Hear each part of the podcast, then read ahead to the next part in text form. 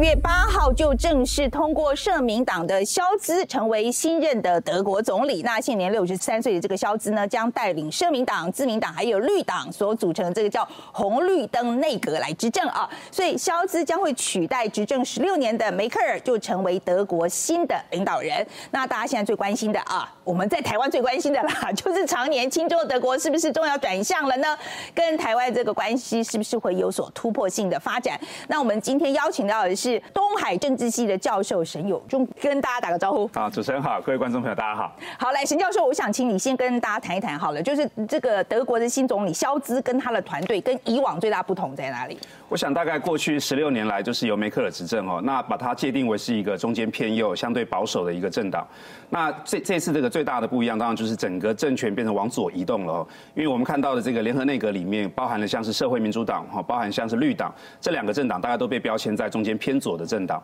虽然另外还有一个叫做自由民主党哦，它也是被标签是在右边一些些，但是整个的这个态势来讲的话，是往左移动了一些。而且这也是第一次在德国战后出现三个政党的联合执政。那我想未来可能在三个政党在对内也好，对外的这个政策上面的一些谈判也好，每一个政党他们的这个价值或他们的这个主张，可能都会在这个新的内阁里面去做一些去做一些坚持跟体现。所以我想可能跟过去十六年来会看到最大的不一样是在于说，整个所谓的左派的这个执政哦，它会表现出来一个比较强硬的对于一些自由啦、人权啦、民主啦哈这一些价值上面的一些坚持跟主张。其实我觉得我们也可以之前就可以看得到，在呃竞选的这个过程中，然后那有好几次的关于总理候选人的一个辩论会上面，那这个绿党当时被推出来作为总理候选人的这位女性的贝尔伯克哈贝尔伯克，那她就是非常非常态度就是非常的反中。那反中倒不是在于说他个人的情绪了哈，而是在于说他认为说整个中国在习近平主政底下，对于新疆、对于香港，甚至对于台湾的这种霸凌的这个行为哦，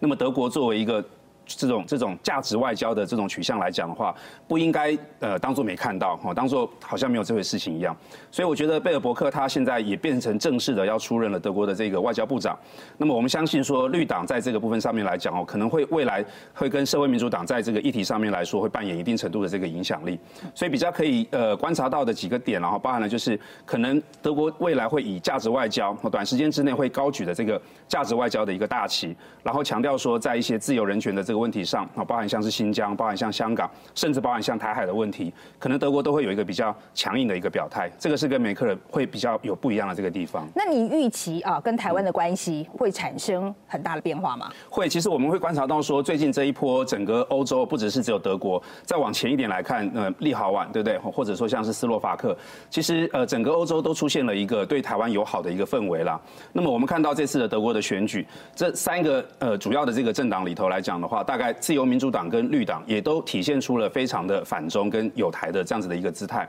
所以我们清楚的会看到说，未来或许呃短时间之内哦，可能也会有一些有台的法案啦，甚至也不排除说会看到一些跨党派的国会议员哦到台湾来访问啦，更甚至于是有没有可能在我们在德国的这个代表处哦，可以跟他们的部长级以上的这个官员来进行会晤，所以我觉得这样子的一种氛围来讲的话哦，那可能从这些小的国家开始，然后现在慢慢到了大的国家，好，我们也看到像法国，他们也是。通过了一些有台的法案，那么德国的这个民间的请愿，现在也德国的这个新的国会也正式受理了。虽然里面谈的是一个比较突破性的，希望能够跟台湾建交，这个或许没有办法一步就达成了哈。但是我相信整个德国的这个国会里面的这个氛围，甚至包含像是民间的这个氛围哦，都会慢慢的出现对于台湾越来越友善，然后也越来越注意到现在台湾正在正在这个呃这个威权的这样子的一种胁迫底下的一个最前线。好，那如果说台湾作为这样子的一个呃在威权胁迫底下的一个前现的这个，角色哦，德国在这个在在在这个整个南海的问题，在整个台湾的这个问题上面，是一个默不作声的话，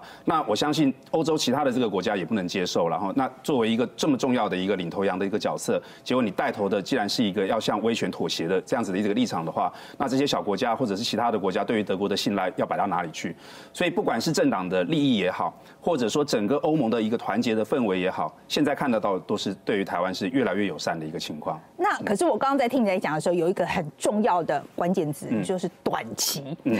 为什么说是短期内对台湾你觉得是比较有利的呢？因为我们看到新政府基本上他们上来了以后，都会有一个所谓的蜜月期了。那这个蜜月期就是说，他们政府在做一些事情的时候，可以会比较享受到一些名名义上的一个支持哦。但是我们还是必须要务实的来看，因为我们在谈外交的时候是一种互惠的过程哦。那我们先举例好了啊，比如说梅克尔他在二零零五年哈第一次执政的时候，他在二零零七年的时候见了达赖喇嘛，那个时候他也讲说德国要进入到了一个价值外交的时期哦，然后搞得中国非常的不高兴哦，就把大使给叫了回来。然后后来我们也看到了梅克尔就开始慢慢的有一些转向啊，毕竟碰到了这个欧债危机，然后德国的整个经济体制遭受到了一些挑战的时候，那么顾好自己国内的这个经济或许才是最重要的一个问题。所以当时我们看到梅克尔后来也很快的就率领了非常史上最大规模的一个访问团哦，包含了七百多位有有内阁的阁员跟这个大老板哦，到了北京去做访问，这个是德国史上最强最强的一个访问团。那后来就看到说整个的这个立场就越来越轻松，在经济利益上。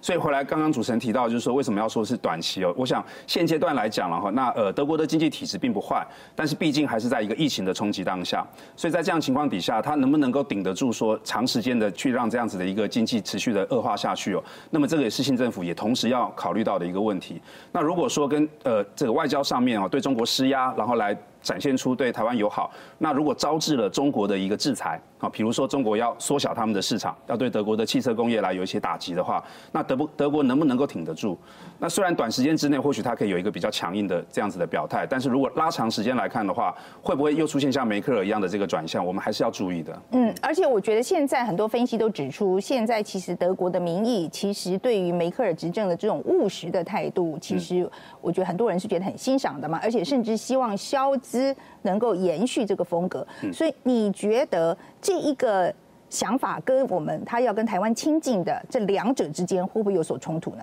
基本上，呃，德国是这样的，就是说，肖兹他本人也是在梅克尔执政时期有入阁嘛，哈，他是之前的这个这个副总理，所以你会看到说，他整个竞选的时候，他也不断的强调他会延续梅克尔的路线。但是我们会看到说，整个有台的这样子的一种氛围哦，是表现在其他两个政党身上啊，比如说自由民主党，他长时间过去在这个在野的这个时期哦，就多次的表达了对于中国的不满哦，然后甚至包含了像是绿党更是如此。所以我们看到是说，即使肖兹本人啦，他希望能够延续梅克尔的路线。但是毕竟这是一个联合内阁，尤其是外交部长现在是在绿党的手上，所以他也还是必须要兼顾这两个伙伴的一些主张，所以呃，可能整个大的这个格局跟方向还是不会变成像美国跟中国。搞得这么全面的这个翻盘一样，但是还是会有一些些态度上的不同了。所以，比如说我们看到的这个肖兹，他指出来的是说，呃，我们不能跟中国完全脱钩，哦，完全不对话。那么这个对话还是一个很重要的这个这个这个方式哦。然后有一些议题还是必须要选择合作哦，不会全方位的这个对抗。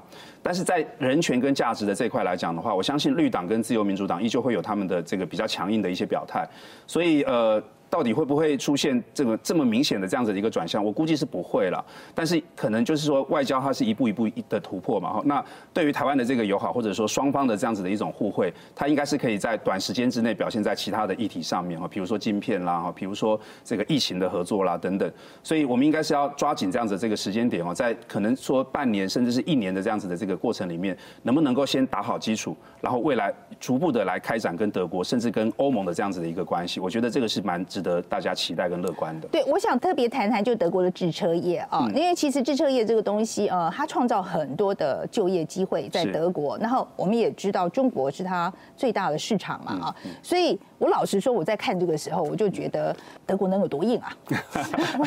对对，确实是因为现在整个欧洲从欧债危机之后，它的这个受创的程度就还没有恢复到往日的荣景了。那德国虽然说是受创程度最小的一个国家，但是毕竟还是受到了影响，所以他们的汽车工业。也不只是只有汽车本身，甚至连周边的带起来的这些就业也好、产值也好，是大大致上就是德国非常重要的一个经济的命脉。那如果说中国在这个地方依旧是扮演了非常强大的一个市场来源的话，所以它也很有可能就会被，就限制住了这个呃德国在外交上面的一些迂回的这个空间了。但是整体来说的话，就是呃，我们是不是能够去努力哦？比如说，我们看到台积电有可能要到德国去设厂，那么这个晶片不是只有用在呃这个军武的工业上面，也用在汽车工业上。他们的经济部长曾经直接打电话来，所以在这个过程中，如果我们能够把双边的这种合作的利益基础给打好的话，那他们。不只是要关注到市场，也同时是要关注到整个技术的提升。台湾在这一方面有一个不可被取代的价值。那如果在这一方面台湾能够体现出了我们也能够被德国给需要，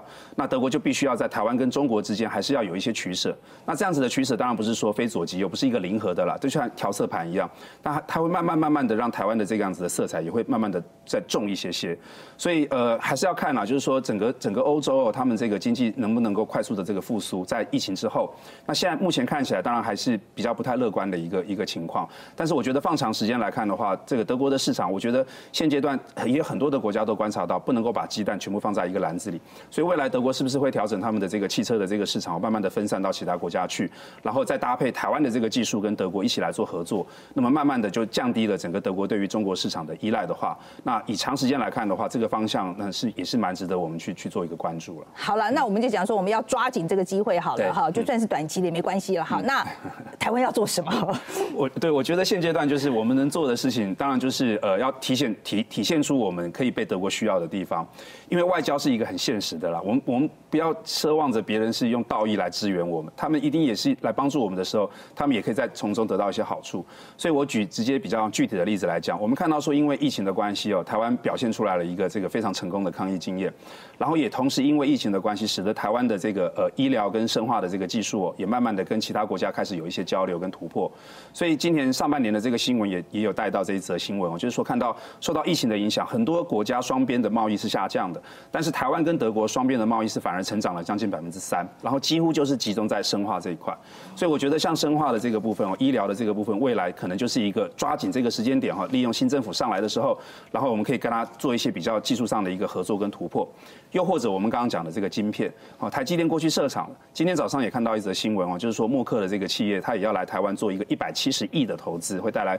四百个工作机会，所以当双方有越来越多这样子的一个技术合作的时候，然后它的利益是被绑在一起。那当他这个利益被绑在一起的时候，台湾被德国需要，德国也被台湾需要，那双方都产生了一种互赖性的时候，那台湾的这样子的一个重要性自然就会提升。所以我觉得短时间之内我们能做的，第一个当然还是要坚持着我们的这种民主哈人权的这个价值，绝对不能够在民主跟人权的上面来讲有一些倒退。然后第二个的话就是我们要看紧对方需要什么。哦，德国现在需要什么？他们已经很明显的需要了我们的这个晶片的一个技术，那么我们就投其所好，在这个地方各取所需。那么未来能够把这样子的互赖关系建立好了以后，然后再往上来去做调整跟突破。好，那你有没有担忧的地方？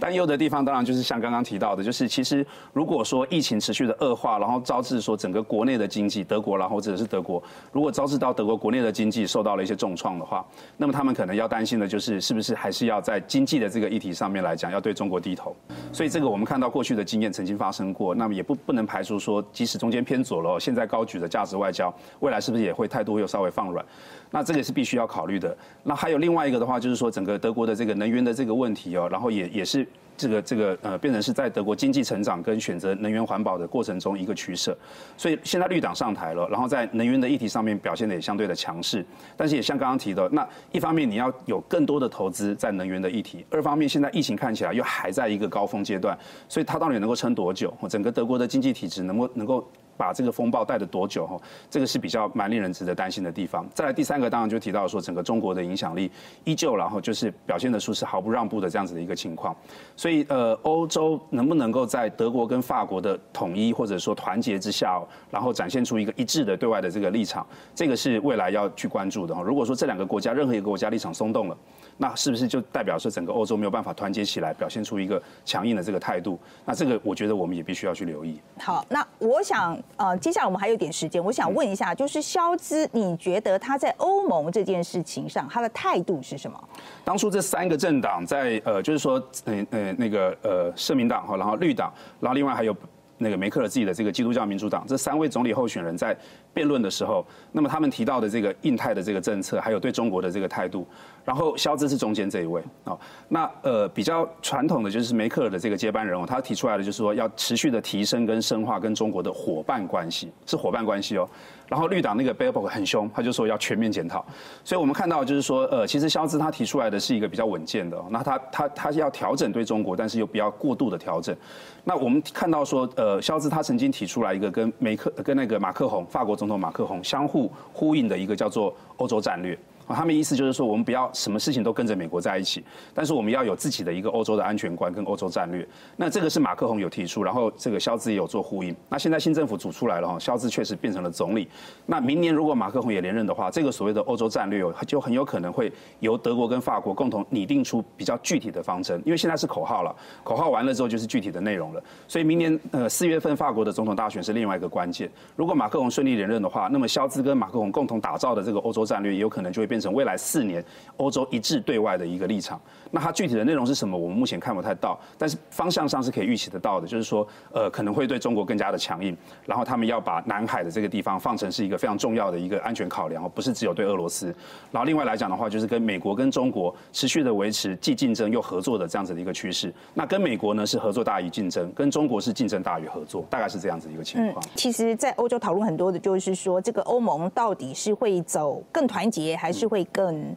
呃，分散，分散。你觉得哪一个方向对台湾来讲是比较好的？当然是要更团结。嗯，因为我们现在看到整个氛围来讲，就像刚刚一开始提到的，慢慢的出现了抗中有台的这样子的一种氛围。大概只有一个例外，然后就是匈牙利。所以看像这个民主峰会，后来匈牙利大家也生气了，就在这里面就没有签字。所以，我我是觉得说，如果欧盟能够展现出了一个团结的氛围哦，然后选择跟美国更多的合作，跟台湾更多的合作的话，那当然就是这个力道一定是一加一大于二。哦，因为如果只有德国。现现在看到是一些小国家，然后只有立陶宛跟这个斯洛伐克。说实在话，中国也不太甩他们。但如果德国加进来了。法国加进来了，哦，波兰加进来，越来越多的大的国家都加进来的话，我觉得对于中国来讲，那就不是开玩笑的问题了。所以，呃，整个欧盟如果能够呈现一个团结，当然这个团结是要团结在跟台湾合作的这样子的氛围之下了哈。那对台湾来说的话，就是会相对来讲，我们的这个重要性跟我们的安全就会更加的稳固一些。好，今天非常谢谢沈教授哈。所以这结论来讲，就是审慎乐观嘛，这样讲对不对？可以，对。OK，今天非常谢谢沈教授，谢谢。